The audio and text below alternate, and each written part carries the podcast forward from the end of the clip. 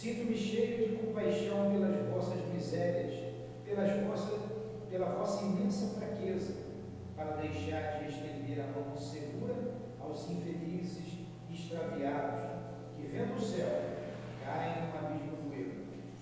Acreditai, amai, meditai nas coisas que vos são reveladas. Não mistureis o joio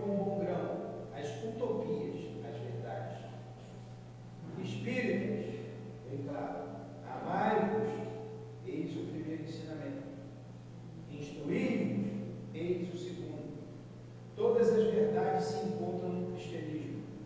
Os erros que nele criaram raízes são de origem unicamente humana. E eis que do outro lado do túmulo, onde não acreditáveis que nada existia, vozes nos gritam: Irmãos, nada morre. Jesus Cristo é o vencedor do sede os vencedores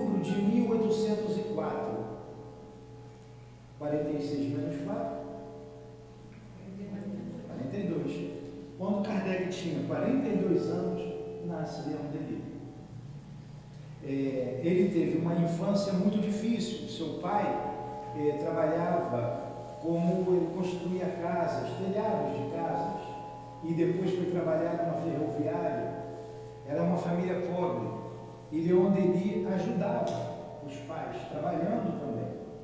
Em várias passagens é, é, marcantes na vida dele. Como, por exemplo, é, ele sempre ia ajudar o pai o pai trabalhava na ferroviária, o pai dele não tinha grandes responsabilidades. E um dia ele não estava na estação quando o fiscal da estação, o chefe da estação dele, e falou com ele, falou com o menino, onde estava o pai. E ele, ah, meu pai está ali. Tinha um monte de gente no ele está ali. O chefe da estação se deu por satisfeito e foi embora. E onde ele continuou ajudando lá malas, a tirar mala, malas na estação. É, uma outra passagem marcante na vida de Leão Denis, e isso tudo está na, na, biografia do Gaston Lúcio, Gaston Lúcio é o biógrafo de Leão Denis, temos um livro aí do Gaston Lúcio, Dália, depois a gente mostra aqui para eles, onde está escrito ali, não só a biografia de Leão Denis, a história de Leão Denis, como ele escreveu cada livro, em que situação foi, em que momento foi, e certa vez também, ele menino, trabalhando numa, numa empresa que separava aquelas, chama flandes, umas placas finas para fazer moeda, e ele separava da outra, da outra, ele ia separando. E os dedos dele ficavam todos cortados, ensanguentados, porque eram finas, afiadas, e ele cortava, cortava os dedos. O importante dizer é que Leon Denis foi autodidata ele não frequentou escolas, porque o pai sempre viajava, sempre mudava de uma cidade para outra. Então tudo que ele aprendeu foi sozinho. E olha o esforço do espírito, né? O espírito quando vem, o espírito quando é forte, ele vence o meio. Ele sempre foi um autodidata. Aos 18 anos, né, tem muita coisa até os 18 anos, eu não vou aqui, vou deixar para vocês pesquisarem. Ele conhece ali o livro dos Espíritos. Aos 18 anos, não. Ele, aos 14 anos, ele passa numa livraria e vê o livro dos Espíritos. Quem encontrou o livro dos Espíritos aos 18 anos foi o doutor Bezerra. A gente vai confundindo esses grandes espíritos, né? o doutor Bezerra, Leon Denis. Então, é, o, doutor, o doutor Bezerra, o Leon Denis, mas eles são amigos, né? ele descobriu, ele achou numa livraria, ele comprou com o dinheiro dele, que ele juntava dinheiro, ele dava para a mãe, e ele escondeu debaixo da cama esse livro e ali ele encontrou as, todas as respostas que ele queria. Ele leu avidamente o livro. E escondia debaixo da cama para a mãe não ver, para o pai não ver. Mas a mãe descobriu. E também lia o livro dos Espíritos. Ele não sabia que a mãe estava lendo. E ela também se torna, é, não se fala muito da mãe dele, era simples, mas se espírita pela leitura do livro dos Espíritos. Um outro fato marcante é que aos 18 anos, Leon Denis fica na porta de uma casa, uma casa muito grande, ajardinada. Ali teria uma, uma reunião com Allan Kardec. E muitas pessoas que puderem ajudar, Dália, você conhece, pode ajudar depois, tá? Colocando alguma coisa. Uma reunião sobre a doutrina espírita. E a polícia negou, disse que não poderia mais fazer o. E Leon Denis foi encarregado de avisar as pessoas que não teria mais o culto. Ele ficou no portão. As pessoas chegavam e ele dizia que seria em outro lugar. Marcaram em outro lugar, discreto, porque ali a polícia não deixou. É, então ele conheceu Allan Kardec, foi contemporâneo do Allan Kardec. É, então, o Kardec já era, já era um senhor, já era um senhor, vem desencarnar em 1869. É, o último livro que Allan Kardec lançou foi a Gênesis, e depois ele desencarna. Obras póstumas foram é, anotações de Allan Kardec, que estava na sua escrivania, escrivania, e eles fizeram o livro Obras Póstumas. Tanto que o nome já diz Obras Póstumas. E foi Leon Denis o encarregado de dar continuidade à divulgação da. Leon Denis é considerado o apóstolo do Espiritismo, assim como Paulo de Tarso levou o cristianismo para Roma, para Grécia. Leon Denis deu continuidade escrevendo, um, um orador é, é, muito conhecido, que falava com veemência, que falava com firmeza, com vibração, todos, todos ficavam é, é, hipnotizados quando E ele trabalhava numa casa de couro e fazendo viagens pela Europa, ele, ele ia de, é, divulgando a doutrina espírita. Couro, até saber o nome, esqueci, casa, enfim. Então assim ele foi divulgando a doutrina espírita, falando sempre da doutrina espírita em todos os lugares que ele, que ele ia, pela Europa. É, um dos livros que ele escreveu, ele escreveu vários livros, um deles é o que nós vamos estudar hoje aqui. Estou sendo bem sucinto, Omar, para não tomar o seu tempo. Um deles é esse aqui, o Depois da Morte. Mas não fala da morte, fala da vida. Esse aqui é um livro excepcional. São textos pequenos, ele começa falando aqui das, eh, dos iniciados na Grécia, depois na Índia, no Egito Antigo, depois desses grupos iniciáticos, fala também dos iniciados na época do Cristo, os essênios eram iniciados na época do Cristo. O Omar vai falar sobre isso, que são esses iniciados, né, Omar? Se não ia, se não ia falar, agora vai falar, né? Na época do Cristo, tinha os essênios. Jesus conheceu os essênios. E depois, em seguida, ele vem no capítulo 4 falar sobre o cristianismo. E esse livro é o resultado de uma é, conferência, vou dizer conferência, mas tem um outro nome, espírita, uma reunião espiritualista que tinha na Europa, e ele foi convidado para nessa reunião espiritualista falar sobre o espiritismo. E ele falou tão bem, as pessoas admiraram tanto ele falando da doutrina espírita, que pediram para ele escrever um livro. Disseram para ele: resume isso que você falou, olha só, resume o que você falou, mandou resumir. Deve ter falado umas três ou quatro horas, né? Resume em, num livro, em 300 páginas de um livro. Deu 340 páginas. Então é isso aqui, é o resultado da é, conferência, tem outro nome, vou falar conferência, espiritualista. Hã? É, não era espírita, que, que Leon Denis foi convidado para falar da doutrina espírita. E dentro desse livro, capítulo 4, depois o Omar vai falar de positivismo, o momento que a gente vive, essa, essa, o positivismo é uma coisa muito séria. E que as pessoas são, infelizmente, ignorantes conduz o nosso país, conduz as nações para o materialismo. Isso ele vai, como vai, vai falar. Então, o positivismo vive, é, é, está vivo no nosso país, inclusive ali na bandeira com a frase ordem e progresso. É o capítulo seguinte após o, o positivismo que levou muita gente ao suicídio. E os adeptos do positivista, do positivismo, quando não vê saída, acabam encontrando o suicídio como solução. Então, uma doutrina nefasta. Resumidamente é isso.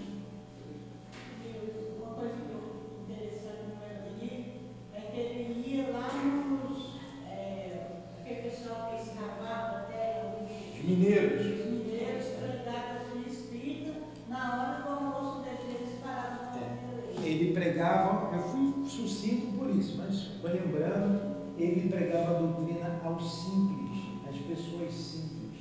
Iam nas, na, na, nas minas de carvão e na hora do intervalo ele falava da doutrina espírita para os mineiros. Ele era médico, ele escrevia, por exemplo, o livro que o grande enigma, ele numa viagem, ele, ele vendo aquela paisagem bonita do mar, ele escuta a voz, ele coloca isso no livro. E a voz diz para ele, escreve tudo isso que você está vendo, escreve um livro, nós te ajudaremos, nós te inspiraremos. Ele começa a escrever. Ele era inspirado, ele não tinha a, a, a mediunidade extensiva. Ele era muito inspirado. Às vezes a gente, ah, eu não tenho a mediunidade extensiva. Allan Kardec também não tinha. Allan Kardec não tinha. Allan Kardec não via os espíritos, não ouvia. Tanto que quando ele estava escrevendo, precisou o espírito no basculhante bater para chamar a atenção dele que ele, o que ele estava escrevendo, o espírito verdade não concordava. E como tem muita gente vindo aqui, ouvindo Leão Denis pela primeira vez, o Espírito Verdade é o mesmo Jesus. Com, com o nome de Espírito Verdade, ele coordenou toda a doutrina espírita, o próprio Jesus. Tudo bem? Tem alguma coisa mais? Só ela, que era o Espírito Azul que se apresentou depois, era o guia dele, que depois era João Dark. E Jerônimo de Praga eram guias de Leão Denis. Tinha Joana d'Arc, que chamava de espírito azul, tinha Jerônimo de Praga. Esses dois espíritos é, seguem toda a vida de Leão Denis e ele escreve um livro também chamado Joana d'Arc, o Médium, que é muito bom. É excelente o livro para vocês conhecerem a história de Joana d'Arc. Mais alguma coisa? se for falando aqui, a gente vai futucando, tem muito mais coisa para falar para vocês. Vamos lá, Omar. Tem mesmo, né? Estudar Leon Denis. engraçado, perdão, que a gente ficou na dúvida da data do encontro, né? Se era dia 3, né?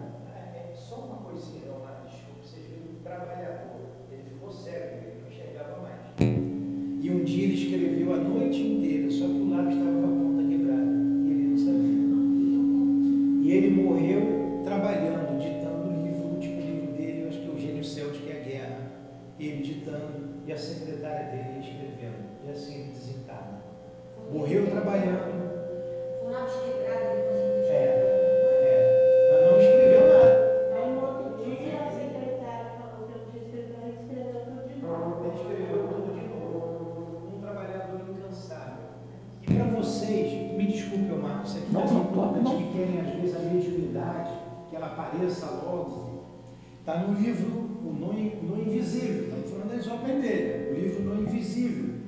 corresponde ao livro dos médiuns.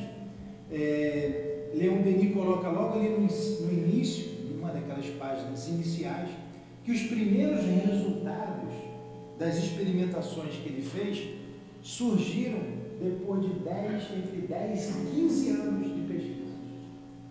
Ó, ó a perseverança dele. Então morreu trabalhando, como morreu Cristo trabalhando, como morreu de Massanufo trabalhando, como morreu Doutor Bezerra trabalhando. Por que, nós não podemos morrer trabalhando? Para o Cristo, viu? É em nome do Cristo. Porque no cristianismo foi falado muito a propósito, ele queria analisar a questão de, testemunhar em torno do cristianismo. Né? É, testemunhar em torno do cristianismo. E nessa página, vamos passando direto à leitura, porque foi feita uma, uma boa introdução do que o Leonardo vai falar né? na, na, na, no tema. Está na primeira parte do livro das Crenças e Negações, no capítulo 6, o cristianismo. E começa assim: eu vou lendo e a gente vai debatendo e falando. Primeira coisa que a gente fala, que vê aqui de destaque, é assim: foi no deserto que apareceu extensivamente na história a crença do Deus único, ideia mãe de onde devia sair o cristianismo, ideia do Deus único. Através das pedregosas solidões do Sinai, Moisés, o iniciado do Egito, guiava para a terra prometida o povo para quem o pensamento monoteísta, até então confinado nos mistérios, ia entrar no grande movimento religioso e se espalhar pelo mundo. O papel do povo de Israel é considerável. Sua história como traço de união que religa o Oriente ao Ocidente.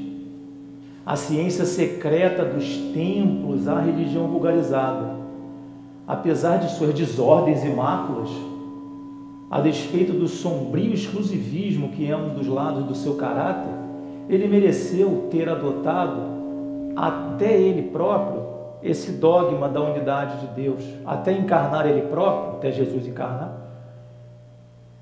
esse dogma da unidade de Deus, cujas consequências ultrapassarão suas vistas e prepararão a fusão dos povos numa família universal sobre um mesmo Pai, sobre uma única lei. E aí ele fez a primeira chamada aqui diferente, assim, o povo hebreu, né? Coisa leve, assim. Eles tinham a crença no Deus único e eles moravam, né, estavam instalados na região do deserto, tribos nômades, que é o que está nesse quadrinho aqui. E eles ficam instalados, o povo hebreu ele fica é, entre os egípcios e um outro povo no mapa. Não sei se eu vou conseguir montar um mapa aqui. Vou tentar mostrar um mapa aqui. Não é difícil não. Aqui, olha o povo hebreu. O povo hebreu, aqui estão os egípcios. E aqui está o, o povo hitita, que era tão poderoso quanto. Esse aqui era o povo da religião dos mil deuses morreu, teve algum poder, morreu, virava Deus. Dos egípcios não era muito diferente. Os sacerdotes, quando morriam, desmumificavam o corpo, porque eles iam precisar do corpo para continuar, que eles iam ter vida eterna. Construíam pirâmides de pedra, porque eles tinham que ter uma casa para morar. Sepultavam junto todos os seus apoiadores, porque tinha que depois que passasse, eles criam na vida eterna mas se colocavam como deuses. Então, e então estavam entre os dois, né? entre a cruz e a espada na questão do, da, da crença na, na, como se tivessem vários deuses. E eles tinham lá suas mil dificuldades, como diz no texto, né? exclusivismo, é, desordens e máculas, mas eles tinham, olha só como só a crença no Deus único fez com que eles fossem, de certa forma, escolhidos, e Leon Denis vem confirmar isso no depoimento, para dar continuidade a esse movimento de tirar o conhecimento das leis de Deus, dos iniciados, e levar até o povo comum. Que na verdade a expansão mesmo do cristianismo ou de qualquer religião, ela a preservação é com os iniciados, que escrevem, guardam, mas a expansão é com as pessoas comuns. A nossa fé está muito ligada aos exemplos das pessoas comuns. Se vier o Newton aqui com 40 anos de mediunidade, com todo um cabedal de conhecimento e falar, tem um valor. Mas quando vem uma pessoa completamente assim, desprovida de interesse simples, né? e ela crê, tem mais força. A nossa fé está alimentada por crer e por entender. Então vem o Newton aqui e explica. Mas quando eu vou ali e verifico na pessoa comum que não tem nenhum interesse, aliás, está até numa situação difícil de vida, é com ela que a gente reforça a fé. Quem, vou dar o exemplo que eu gosto mais de passar aqui, enquanto isso eu vou virar para adiantar. É quando a gente vai numa atividade assistencial e percebe que quem está recebendo a assistência somos nós, a gente está dando as coisas materiais. E aí considere até o passe como uma coisa material. E você recebe, percebe que você que está recebendo assistência daquele espírito que tem mais fé, né? a gente não sabe o tamanho da fé de ninguém, mas ele tem mais fé que a gente. Fala, Milton. Pegando aqueles dois, aquelas duas lâminas ali, que a gente tem que entender o que, que são os iniciados. Era, era, um, era uma religião secreta. Era, uma, era, um, era um estudo secreto. Eles eram hermeticamente fechados. Os médiums eram escolhidos entre o povo e se ele falasse do que acontecia ali, ele era comido de morte. Muito comum isso, então. O que, que eles discutiam? O que, que eles faziam nessas, reuni nessas reuniões secretas, nessas, nesses iniciados? Tinha no Egito, tinha na Grécia, tinha na Índia, Védica, tinha na Grécia, era chamada Hélade. Eles conheciam nada mais, nada menos do que nós conhecemos hoje. Graças ao cristianismo, isso foi vulgarizado. Então, eles conheciam o Deus único, eles conheciam a comunicabilidade através dos médicos, eles sabiam da reencarnação, da pluralidade dos mundos habitados, da individualidade da alma etc, etc. Eles sabiam, eles trabalhavam isso fechadamente. Tanto os egípcios quanto os, quanto os hebreus, como os essênios, tanto, e vem depois, aí os hebreus vêm bem depois. Eu estou falando no, no, no, na idade antiga. Moisés foi um iniciado egípcio, porque ele era filho de Faraó. Mas Moisés foi pego no rio e ele era hebreu. Ele foi criado pela filha do Faraó. E como ele foi criado dentro do, do, do, do templo lá do Faraó, ele estudou a iniciação com eles. Então ele conhecia tudo isso a manipulação dos fluidos, a cura através do magnetismo, tudo isso. E Moisés, na verdade, para botar um linguajar não sei o que, era um bruxo de primeira, porque ele tinha muito, muito magnetismo. Certamente, a gente estava discutindo isso ali, com certeza ele foi avisado, ele foi inspirado, não, e disseram diretamente para ele, ó, você vai preparar esse povo aqui, que já tem a ideia de Deus único, para a vinda do Messias, aquele que vai libertar o planeta Terra, o mundo. Ele também está comigo. Ele era um camarada valoroso, forte, sabia o que ia fazer. Foi lá e conversou com o faraó, porque esse povo era um povo escravo do povo egípcio, dos egípcios. Faraó, Liberta meu povo aí, você sabe, eu sou hebreu, você gosta de mim, você me trata direitinho. Deixa eu levar meu povo. Vou levar eles daqui para um outro lugar. Fala, não, não, não, não. Não, não faz isso, deixa eu vou levar, vou cuidar bem deles, é o meu povo. Não. Aí vem aquelas histórias todas das pragas do Egito, toda aquela história usando o magnetismo dele. Mas o farol não liberou porque era bonzinho, não, não deve jeito. Liberou. O que, que ele faz? Até no seu início, Moisés era danado. Ele, ele, quando ele viu um egípcio batendo no hebreu, ele foi tomar as dores. E o outro encarou. E matou o egípcio. Ele foi até acusado por isso, né? Então ele pega aquele povo dali, que estava já todo ficando com aquelas, a, a, aqueles costumes de, de, de, Como é que diz o nome? Viciados né,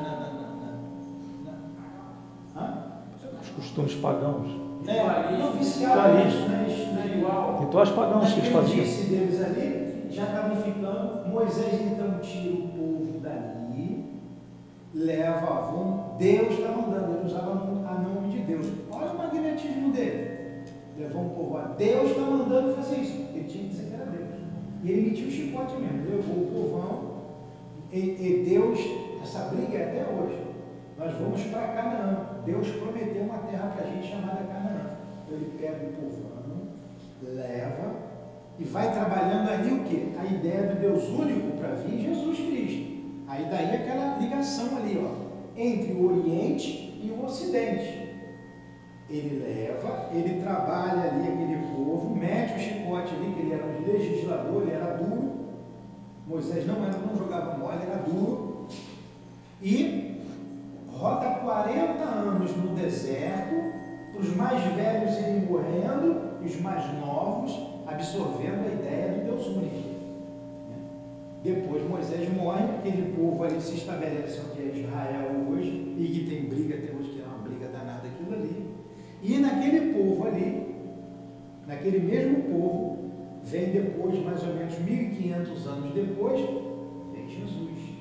Com o traço de união entre Oriente e Ocidente. Aí vem o cristianismo ali, o Jesus vem ali, e depois vem a Igreja Católica que vai para o Ocidente.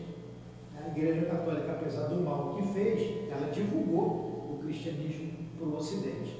Então esse foi o papel de Moisés.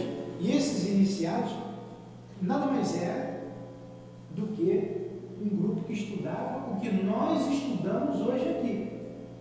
E Moisés, como profeta, ele de, profe, de, de profeta, ele trouxe as tábuas da lei, em que Jesus resumiu em amar a Deus sobre todas as coisas e o próximo como a si mesmo. O restante, tudo que está lá é história do povo hebreu. Aí você tem aqueles livros ali, a Gênesis, Reis, aqueles livros todos ali. Aquilo conta a história do povo hebreu. De religioso, de religião, são os dez mandamentos. Que Jesus aproveita, por isso que Jesus diz: Eu não vim destruir a lei, os dez mandamentos. Eu vim cumprir a lei? Os sacerdotes não cumpriam, tinham preceitos humanos, mas Jesus disse: Eu vim cumprir a lei. Por isso que pegaram Jesus depois também. Ele pegou ali a lei e trabalhou a lei que Moisés trouxe. Deu para se situar? Olha como é importante. Essa história se repete, a gente perde um tempão para desacreditar na nossa mente. Ah, como é que foi essa libertação do povo hebreu? Ah, passou no Mar Vermelho ou não? A mensagem está na nossa cabeça. Que esses exemplos de fé, essas mensagens que Deus vem passando, da unidade de Deus, até hoje a gente duvida. A gente acredita em Deus plenamente, desde que tudo dê certo. Aí eu pedi para você falar, isso é tão importante para esse povo hebreu, é tão importante, que tem uma data que se comemora até hoje. Qual é? Qual é? A Páscoa. A Páscoa. A Páscoa. A Páscoa a Páscoa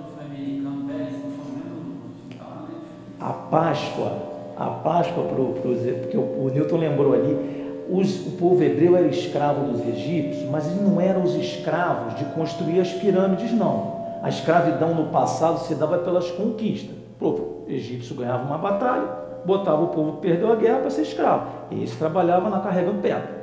Esse vivia pouco e ia morrer. O egípcio foi acolhido. O povo hebreu foi acolhido. Então ele era escravo, mas nem todo hebreu queria fugir, não. Essa que o Newton falou do médium, quando ele eh, coloca essa questão das pragas, né, Moisés vai conversar com, com o faraó, é, o faraó não quer libertar não, mas com essa questão da fé, o faraó não só liberta, não ele expulsa o povo hebreu, depois se arrepende, vai atrás, né? Então tem todo esse, esse contexto assim, isso tudo pela questão da fé. Aí você, ah, mas o mar, o mar abriu, o mar abriu, não abriu, Moisés, como é que foi isso? Esses detalhes a gente está sempre questionando uma coisa que está intrínseca em nós, como espíritos imortais, que é a crença em Deus. Hoje é a mesma coisa. As casas hoje, por exemplo, aqui no Rio, não estão proibidas de abrir, mesmo com decisões do nosso faraó. O nosso faraó decidiram que os governadores e prefeitos mandam. Mas aqui no Rio não é proibido. E tem um monte de casa fechada. A gente tem essa dúvida ainda dentro de nós. Tem mais, né? É, tem quantos anos aí, né? E a questão da. Você queria que fechasse na Páscoa? O que, que, que é a Páscoa? É uma passagem, mas passagem de quê? Não, é a passagem da tal da décima praga, da maldição, né, do, do anjo da morte que tem nas novelas, né? Então, quando essa, como é que acontece essa libertação, né? É, Moisés quando vem mandar o, o, o povo se preparar para partir, ele dá uma orientação lá para os hebreus de você fazer a tal da cerimônia, de cozinhar o cordeiro, pegar o sangue do cordeiro e passar no umbral das portas. Mas por que o umbral da porta? Porque o umbral era a única coisa nas casas que era feito de pedra.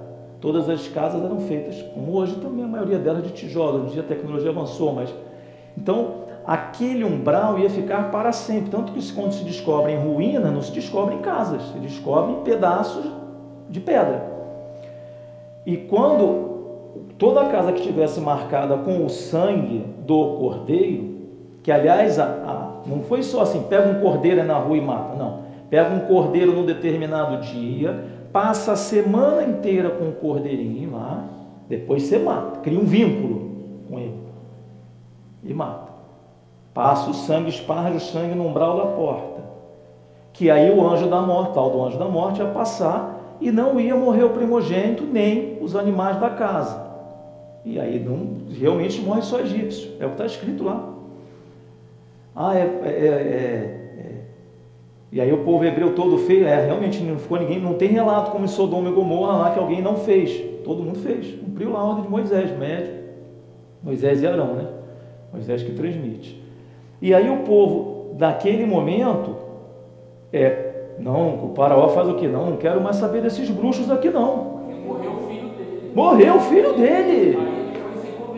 E isso, e, e isso, isso assim, que morreu o filho do faraó, isso está relatado. Não é de, ah, o, Adilane, o Newton, que, ou os religiosos malucos dos cristãos que não, está relatado lá, perdeu o filho, morreu mesmo.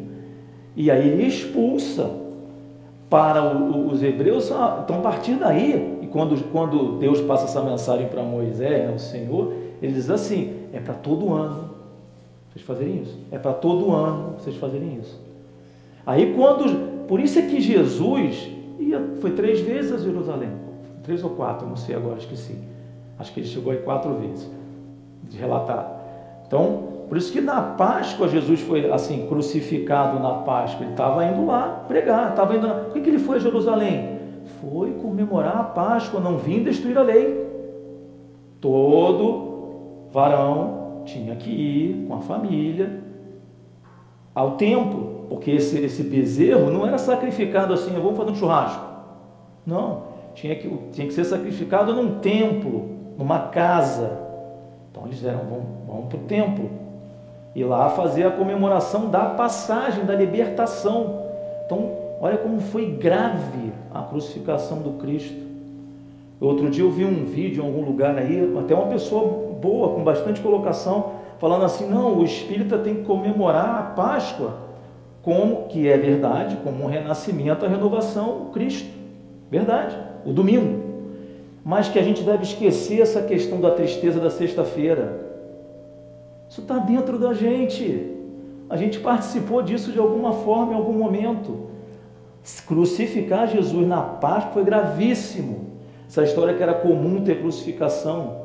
Não era comum. Na Páscoa, muito menos comum. Só que a gente quer deixar isso para lá. Porque isso faz parte da nossa falha em testemunhar. Como a gente pode estar falhando até hoje. Então, é, a questão da Páscoa, quando a gente perguntou, até no, no, no, na semana passada nós estudamos isso, muitos de nós não sabíamos, eu não tenho vergonha nenhuma de falar, estou falando um pouco mais sobre a Páscoa porque eu estudei, que eu vi que eu não sabia. Eu sabia, assim, as palavras soltas, né? E, e isso é importante, é uma coisa de 3.500 anos de comemoração que nós não paramos na, na, na maldita que seja doença ou que seja, que, é, em termos de fé, a doença é menos importante. Em termos de fé. Nós comemoramos o carnaval de alguma forma, quem quis comemorar, comemorou, que é festa pagã. Agora a Páscoa nós vamos ficar dois anos sem comemorar, sem fazer um almoço, sem pensar porque a gente está envolvido com essa questão, não é do Cristo para cá só, não. Somos espíritos imortais. Alguns de nós está desde antes.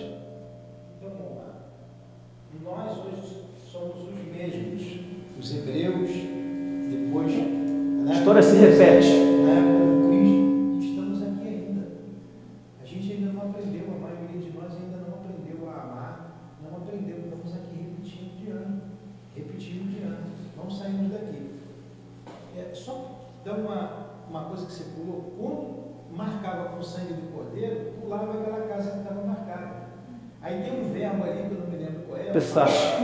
Pessach. P-E-S-S-A-C-H. Pessach, que é a Páscoa.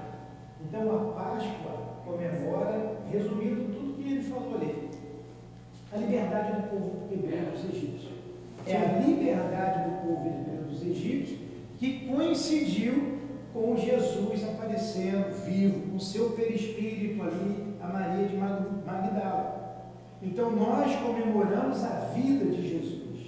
A vida, Jesus não morreu, tudo que ele falou, ele fez. Tudo que ele falou com amor, ele exemplificou. Essa morte não existe. Ele apareceu a Maria de Magdala, depois aos doze, depois aos dois no caminho de Emaú, depois a mais de 500, mostrando.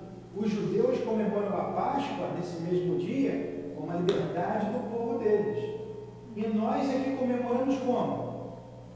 O vinho de Páscoa, né? Mas não é o vinho de Páscoa, não é chocolate.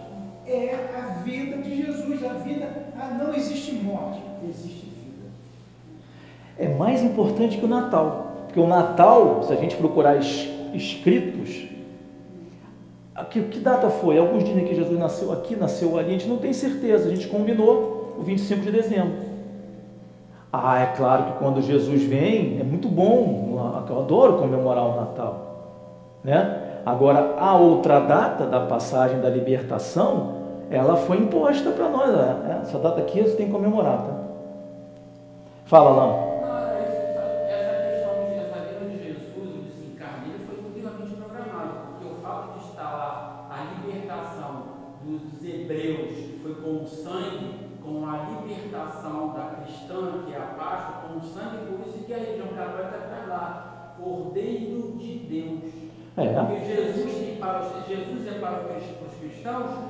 Cordeiro da libertação da alma. Só que, infelizmente, a gente não se confundiu foi nesse processo da libertação. Que para nós espíritos é bem claro que é a libertação do materialismo, a libertação da alma. O Cordeiro de Deus, a explicação até, Jesus passou com os apóstolos e conosco, né, quem estava é, passou alguns bons anos convivendo, acordando de manhã, tomando café, pescando, pregando, indo para fazer as pregações, dando aula, fazendo sermões. Ele conviveu. Na hora que ele foi sacrificado, foi algo caro para nós. Não foi o cordeirinho que apareceu, aí tem que fazer a Páscoa, pega um cordeirinho aqui e sacrifica. Não, foi sacrifício daquele que conviveu conosco. Olha a importância desses dessas coisas, porque no final tem uma conclusão importante sobre isso. Alguma coisa mais para a gente falar? Vamos falar alguma coisa? Vamos avançar mais um pouquinho, porque são. Então, só isso. São... É. Então, esse objetivo grandioso e distante, crença num Deus único, passagem dos conceitos dos iniciados para o povo comum, Apenas os profetas até a vinda do Cristo conheceram e o pressentiram, mas esse ideal oculto aos olhos do, do vulgo, do comum, retomado e transformado pelo Filho de Maria, recebeu dele seu esplendor radiante. Seus discípulos comunicaram às nações pagãs e a dispersão dos judeus ajudou ainda na sua difusão. perseguindo sua marcha entre as civilizações decaídas e as vicissitudes dos tempos, permanecerá gravado em traços indeléveis na consciência da humanidade. Dispersão dos judeus pelo mundo, e de pelo mundo e pregar o evangelho é pessoas comuns. É claro que os apóstolos foram tiveram as, a, a, foram as pontas de lança, mas a pregação é pelas pessoas comuns. É um Ia, mas pode falar. Ele colocou ali, ali na lâmina. Isso, e o objetivo de tudo isso, só os profetas conheciam, os profetas sabiam. É aqui meu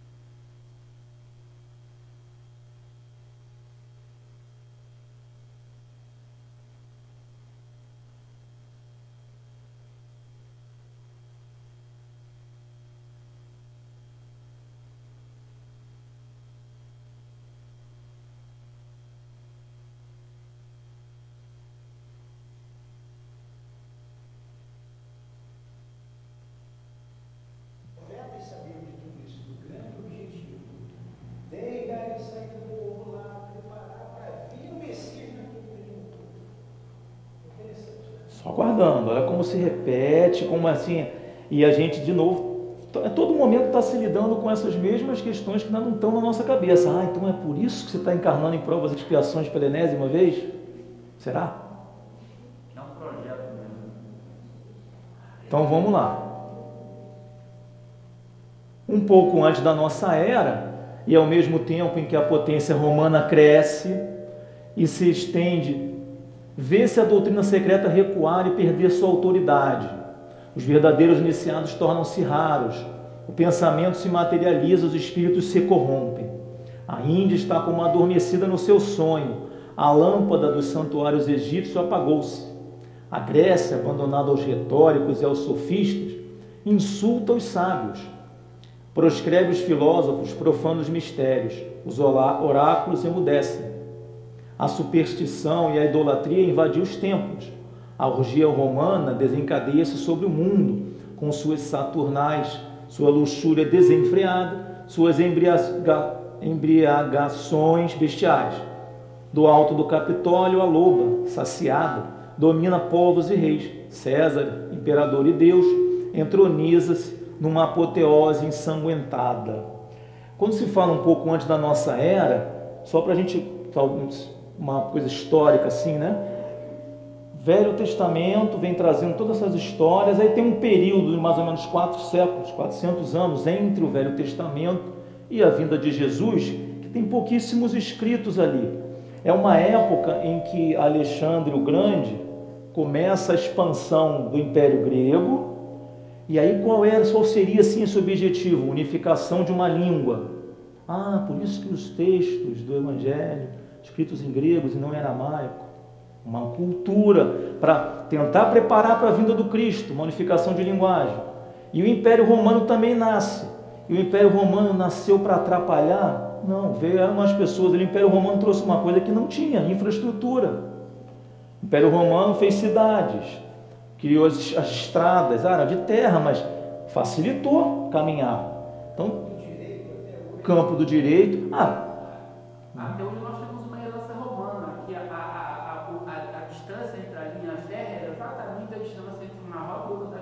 Das vigas, a bitola, né? Isso aí. Então, tem esse, não teve escrito que nessa época estava se preparando. Então a potência romana cresce, a doutrina secreta recua, a linguagem grega pela região ali se expande. Depois vai ter problema, né? Mas ali, Dionísio já está dizendo, a Índia está adormecida, a lâmpada dos santuários egípcios se apaga, a Grécia se, se, se, se vê abandonada aos retóricos sofistas. Aí veio uma coisinha, não pode deixar de novo aí. Vamos lá. Estou voltando. O morro forte, guerreiro, já não são mais os egípcios, já não são os gregos, ele falou que era Alexandre Grande, tinha os Esparta, os espartenses eram os, os guerreiros, os atenienses eram mais da filosofia, né? Os espartanos, isso aí, vai me corrigindo. Raquel escreveu errado em português toda hora, me ajuda. É, Aí vem um povo romano. E novamente esse mesmo povo é escravizado. Agora com Roma. Os hebreus são escravos de Roma. Nessa, naquela, nessa lâmina que ele acabou de dizer ali, eles já estão sob o jugo romano. Sob o jugo de Estado. Mas os romanos tinham uma coisa de bom. Você chegava com uma religião lá em Roma, né? o, o, o toda a tradição é de dominar as pessoas. O povo romano, então o Império Romano ia lá, vamos dominar o povo aqui da Conceição. Aí foi dominado, perdeu a guerra, virou escravo. Né? Perdeu a guerra, virou escravo. Essas coisas da escravidão ser ligada à questão racial é muito mais moderna. A escravidão é ligada à dominação, o imperialismo. Dominamos a Conceição. Mas aí a gente virava, o romano permitia Conceição, qual a tua religião? Ah, minha religião é diferente. Então tá, pega aqui tua religião diferente, pendura aqui no altar aqui do Panteão de Roma, mais uma religião aqui, pronto. Tu era escravo, mas tu podia professar tua fé como tu quisesse. Já é uma evolução, mas continuava escravo. Então, não tinha Deus único. Olha a resistência de aceitar Deus único. Desde lá. Proibir crença, isso não tem nem. Vai lá em Moisés proibir crença. Em Roma era assim, tu pode, tu é escravo, viu? Vai ter que pagar imposto, vai ter que um monte de coisa, mas pendura lá teu santo lá no panteão, pode praticar na tua casa, pode criar o teu Deus lá, pode praticar a tua crença. Só uma curiosidade Não adiantava eles impor outra coisa porque a religião ia ficar. E a mensagem de Deus.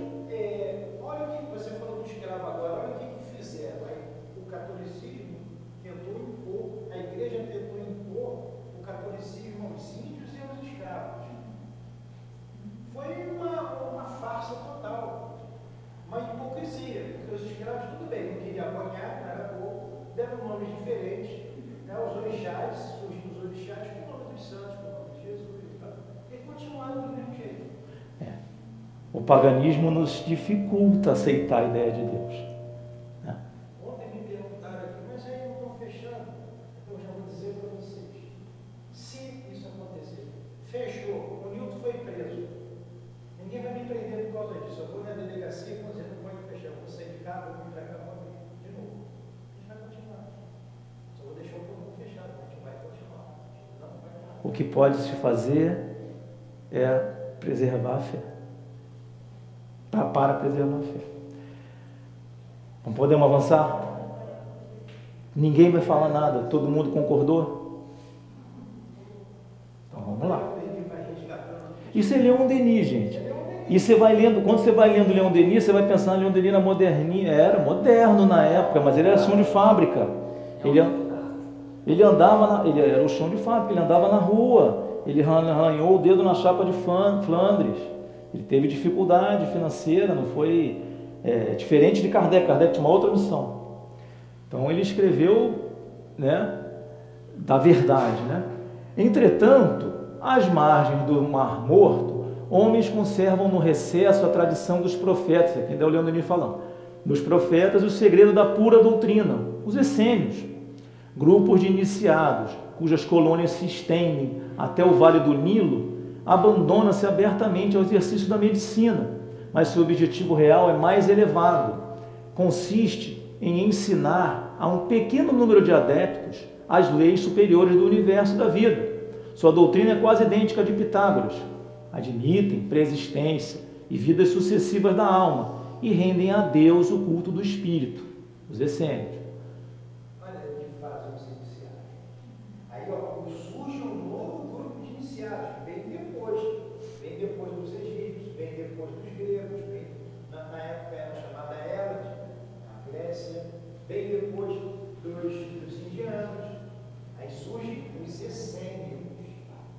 no povo hebreu, já na época do Cristo. O Cristo conhece isso, ele vai falar ali. Ele chega ali, esse grupo de iniciados, e conhecia tudo que o Cristo falou. O que, que Jesus fez? Abriu a porta, não tem segredo, não, é isso, abriu. Aí vocês vão entendendo mais ainda. O Arão falou tudo cronometrado. Não adianta, é né? Para libertar a gente, para a gente ser mais feliz. A gente vem compreendendo devagarzinho. É igual você vai para a escola, aprender a fazer o ar, uma bolinha com rabinho, depois você vai fazer lá a conta, mais um são dois, depois você faz problemas mais complexos, faz uma universidade, tudo direitinho. Jesus já sabia que ia dar ruim para os homens, a gente mesmo, ó. Eu vou enviar isso aí depois, lá na frente. É o consolador prometido. Porque nós vemos aqui o Espírito de verdade. Lembra que ele falou, vem como outrora aos filhos transviados de Israel. Olha lá Israel lá. Então ele vem e a gente não somos nós. Ele sabia que a gente ia mudar. Nós fizemos o bezerro de ouro, não estamos em detalhes, não sei lá atrás. E Moisés brincou com a chuchu. Viemos com o cristianismo, fizemos o bezerro de ouro na, na, na, no catolicismo, estamos aqui agora. Os meios aprendendo, para a nossa felicidade, para ver se a gente aprende. Aí você pega ali o Denis, está ali no livro também, o, o, a gente estuda aqui, mediunidade. Invisível? Não é visível.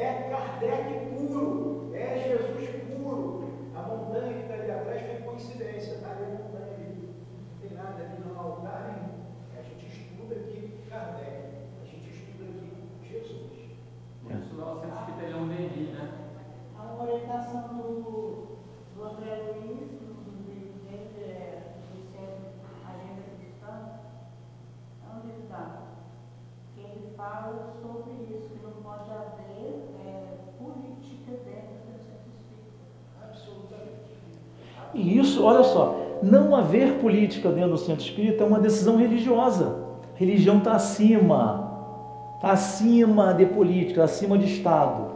Quando a gente decide não caminhar com política, com outra, é uma decisão religiosa. Não é porque o Estado mandou que não vai discutir política na igreja, não, é porque a gente não quer. É isso. É uma decisão religiosa. A religião está acima. É isso que vem sendo explicado desde sempre. Faraó, a religião está acima. Liberta o povo hebreu. Porque uma pessoa me perguntou política, você também não tem nada a ver com política. Não. Isso aqui é religião, não tem nada. A gente não é cego do que está acontecendo. Isso é diferente. É diferente, a gente sabe o que está acontecendo. Agora, é, aqui não, a gente não fala. Aqui, aqui é estudar a doutrina espírita, aqui é a gente se transformar, a gente ser uma pessoa melhor. Vocês não estão cansados de sofrer, não? Desde a época de Moisés, tem 3 mil. 500. 3.500 é uma conta redonda.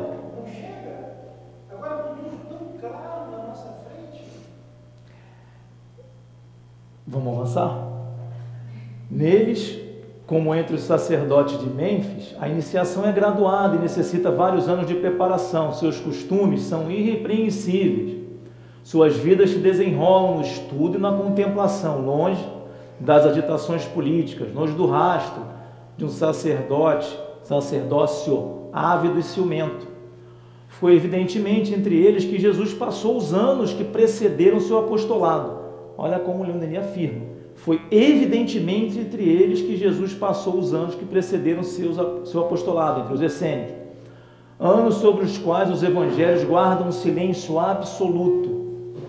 Tudo o indica. A identidade dos seus objetivos, dos seus objetivos com os dos essênios, a ajuda que eles lhe prestam em várias circunstâncias, a hospitalidade gratuita que recebia como adepto e a fusão final de ordem com os primeiros cristãos, fusão que deu origem ao cristianismo esotérico. Todavia, na falta de iniciação superior, o Cristo possuía uma alma bastante elevada, bastante vasta, bastante transbordante de luz e de amor, para nela unir os elementos de sua missão. A terra jamais viu passar um espírito maior. Uma serenidade celeste envolvia sua fronte.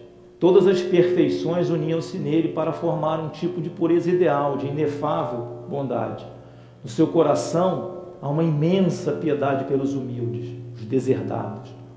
Todas as dores humanas, todos os lamentos e misérias, nele encontram um eco. Para acalmar esses males, secar essas lágrimas, para consolar, para curar, para salvar, ele irá até o sacrifício de sua vida. Irá oferecer-se em holocausto para reerguer a humanidade. Quando pálido, ergue-se no Calvário, preso ao madeiro infamante, encontra ainda na sua agonia a força para de suplicar pelos seus carrascos e de pronunciar essas palavras que nenhum acento, nenhum impulso de ternura ultrapassará mais. Meu Pai, perdoai, pois eles não sabem o que fazem. Só para passar essa ideia dos essênios, não sei se vocês conhecem a história dos manuscritos do Mar Morto, lá na década de 50, porque de tempos em tempos, materialismo, positivismo, vem fazendo tentativa de dizer assim: vamos destruir essa história desse Cristo. Não existiu, não, foi um qualquer, garrapado. Nada disso. Tentaram, tentaram. E teve uma tentativa grande em umas expedições de 1948, 1950 até 53, de cavar ali perto da região de umas cavernas ali, que era onde teria vivido o povo essênio. Se Jesus passou com os essênios, vai ter documento lá, vai ter alguma coisa. Então vamos cavar lá que não vamos encontrar nada. Cara, encontraram 96 é, cópias de de livro de Gênesis, não sei quantas cópias de outros livros, tudo manuscrito, deteriorado com não, vamos ver aqui o teste do carbono 14, porque isso foi feito agora, foi o Marquinho que foi lá e colocou, batia a data histórica.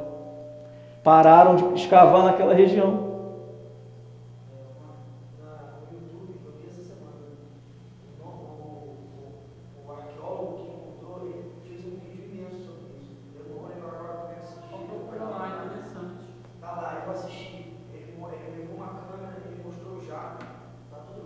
É isso mesmo, já. Ele mostrou tudo, aqui ó, ele construiu toda uma estrutura para turista caminhar lá, é. Então, assim, de tempos, na década de 70 teve um novo movimento, já de tentar desqualificar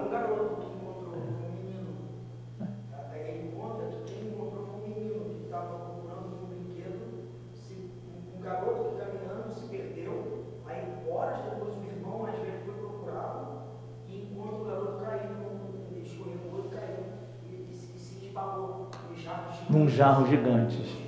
É.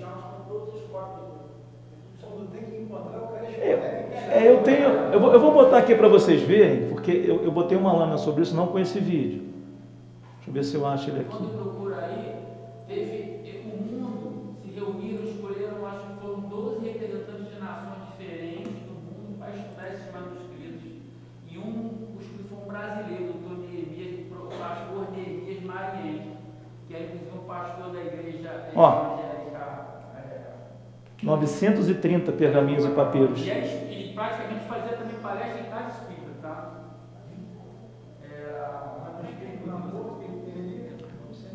pergaminhos e papiros que foram encontrados em 11 cadernas em Qumran, no deserto da Judéia.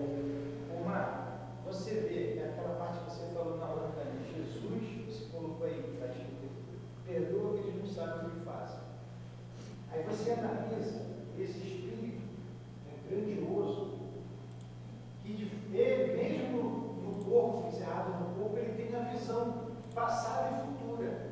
Ele está vendo o povo de Israel, ele veio trabalhando, enviando profetas, enviou Moisés, vários profetas, o mesmo povo que ele está preparando para mudar a terra, que a terra mudou de provas e expiações que ele falava do amor, e exemplificava amor.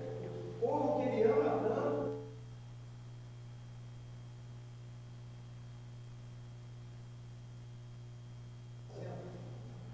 Eles vão ter que sofrer muito, vão caminhar muito.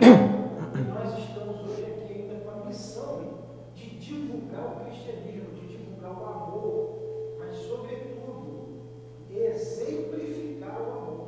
É. Exemplificar. Porque está mais na boca do que nas ações. E quando se fala em política, você vê o Congresso, o Senado, cheio de religioso. Tudo entranhado ali no poder.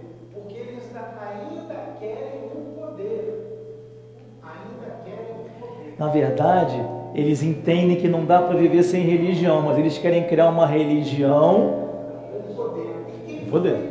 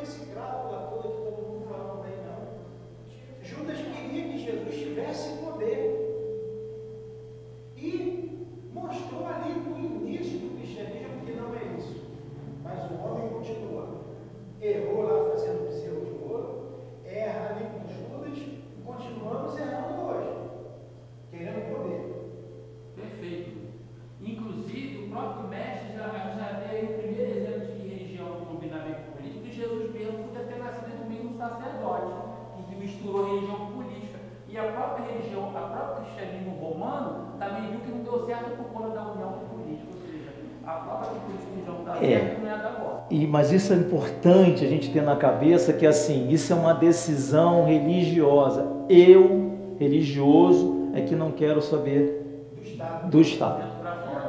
Aqui para dentro é religião. Para dentro do templo, ah, você está considerando o templo como centro espírita aqui? Pode considerar. Você pode considerar o templo como o, o, o meu corpo, a minha liberdade, a minha vida.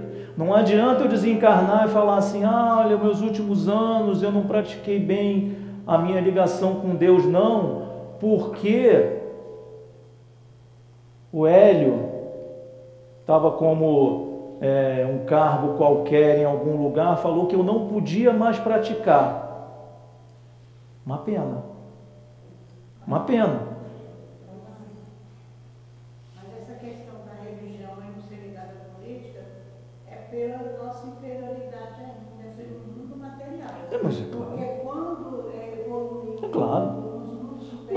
Nosso lar tem ministérios. E ministério não é um cargo político, é um cargo, mas é por superioridade moral do espírito. É. olha só, não precisa nem do mundo superior. Um mundo- Jesus no mundo inferior, ele mostrou, ele não se aliou a nenhum político, a nenhum Não. líder, a ninguém. Ele prevaleceu. E ele só criou. Ela falou que faz uma legislação. Nossa, Ele mostrou que não guardava política com religião. Mas vai chegar um momento que nós vamos evoluir e vamos ser guiados pela lei do Cristo aí. Mas aí é outro, isso aí a gente estava longe, Conceição, a gente está longe. Só que serve aqui uma, uma determinação forte, tem a religiosidade, tem a moral desenvolvida, se ela se envolver na política, ela automaticamente vai agir corretamente, vai começar a O misturar, vai presidente tentar Menezes está passando o agiu corretamente. É. Mas vamos lá, não, você não. É. No mundo, nós estamos em provas e expiações, gente. E outra coisa, esses espíritos são todos referências para a gente. Jesus falou, faça a vossa luz. Eu não posso ficar dependendo ah, daqui a 30 mil anos, eu quero ir embora hoje. Vou dizer uma coisa para vocês, tem isso na cabeça. Eu quero ir para o mundo perfeito é hoje, é amanhã. Isso só depende de mim. Eu não dependo de ninguém, de político nenhum, de rico nenhum. Eu não dependo de ninguém. Eu só dependo de mim. Amar o meu próximo como a mim mesmo. Se nós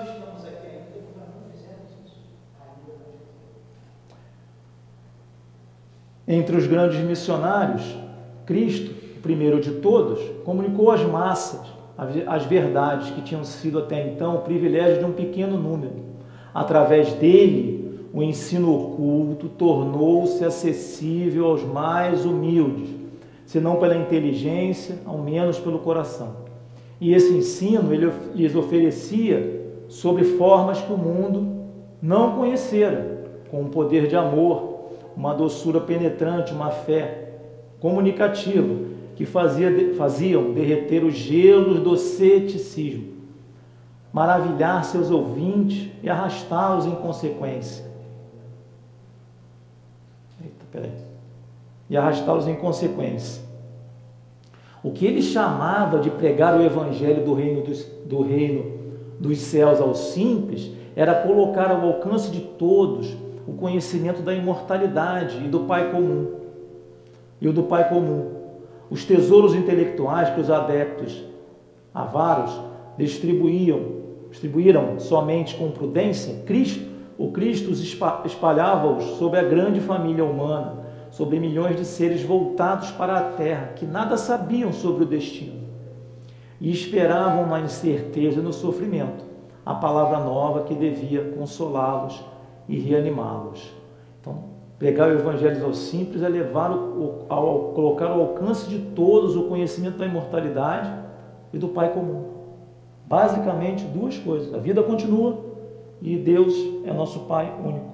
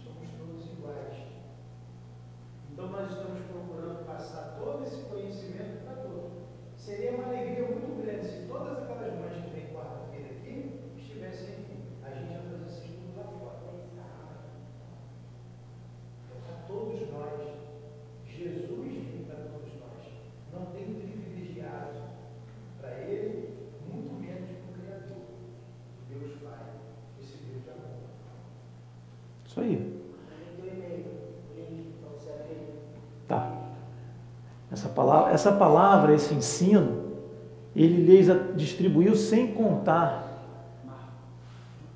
e lhes deu a consecução do seu suplício e da sua morte.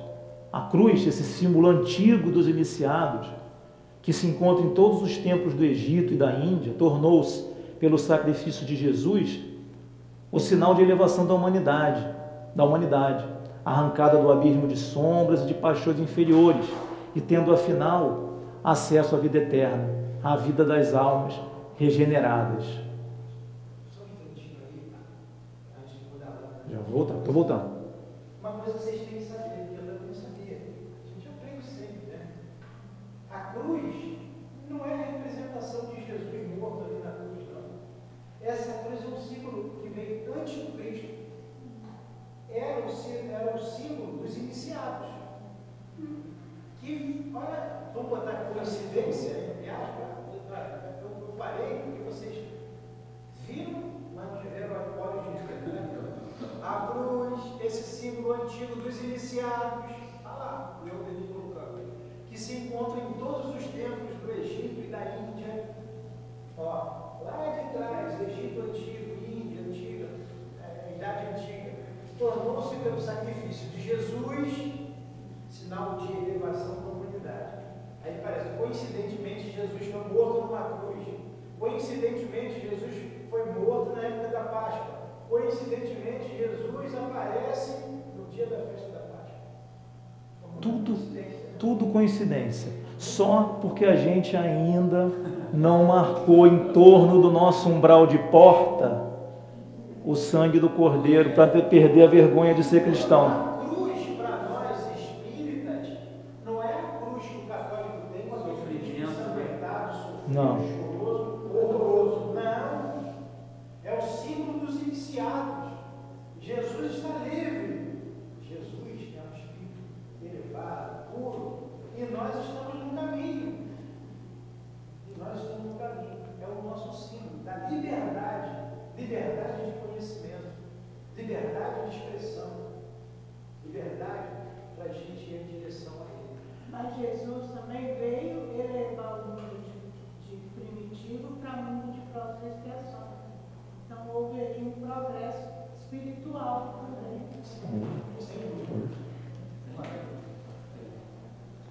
O sermão sobre a montanha condensa e resume o ensino popular de Jesus. A lei moral aí se mostra com todas as consequências. Os homens aí aprendem a encontrar sua elevação e sua felicidade. Não nas qualidades brilhantes, que a gente, né?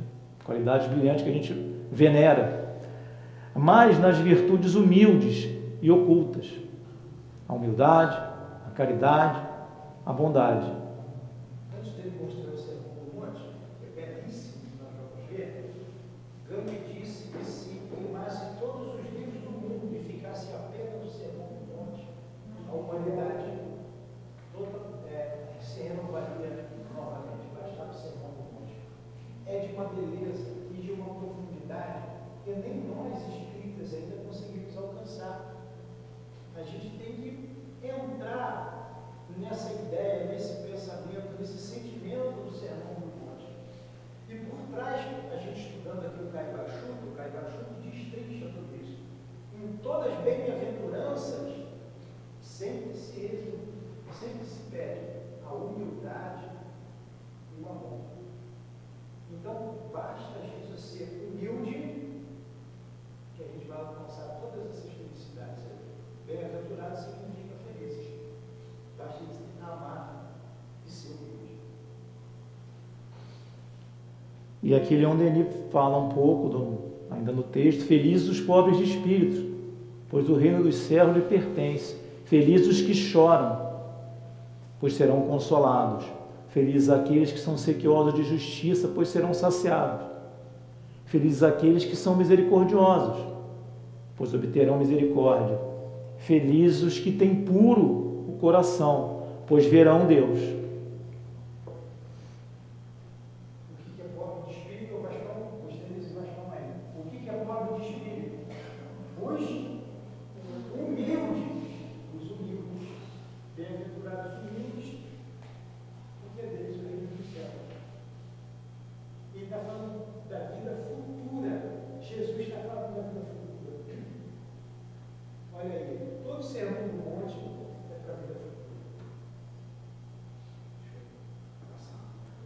Assim se exprime Jesus. Suas palavras abrem para o homem perspectivas inesperadas. É nas profundezas da alma que está a fonte das alegrias vindouras. O reino dos céus está dentro de vós e qualquer um pode realizá-lo pelo domínio dos sentidos, pelo perdão das injúrias e pelo amor do próximo.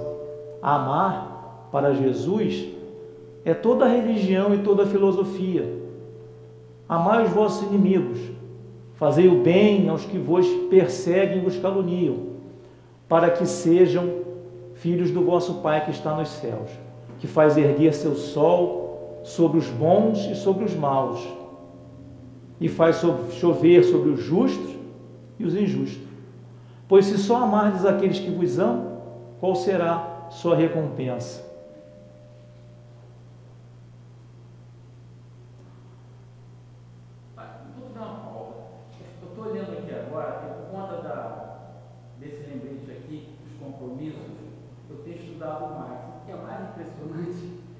que essa semana eu estudando justamente sobre a questão da felicidade do ponto de vista da ciência na né, Primeiro, a ciência existe para descobrirmos e a entender e aprender sobre Deus. Então é dessa forma que eu vejo.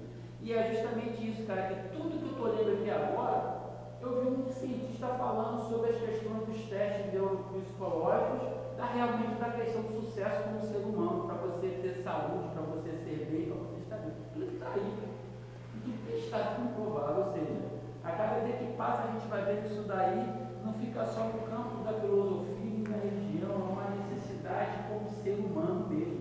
A Anete Guimarães falou numa palestra sobre a questão do é, os mansos herdarão a terra. E literalmente é isso mesmo, porque o ser humano que não seguir um código de ética, um código do bem, do amor, ele tende a ser extinto, porque a própria sistema de proteção nossa é demonstra isso. Se você não vive bem, olha o que nós estamos vivendo aí. Se você não vive bem, estiver em paz consigo mesmo, você pode pegar a doença e cair no mesmo. Vamos fazer um intervalo? 10 e meia? A gente volta às 10 e 15? 10 e 45? Eu vou botar o vídeo da Páscoa aqui no intervalo para a gente ouvir. Quem quiser ficar aqui, pode ouvir o vídeo lá do Haroldo Dutra falando da Páscoa. São 10 minutinhos. A gente volta às 10h45, pode ser, gente?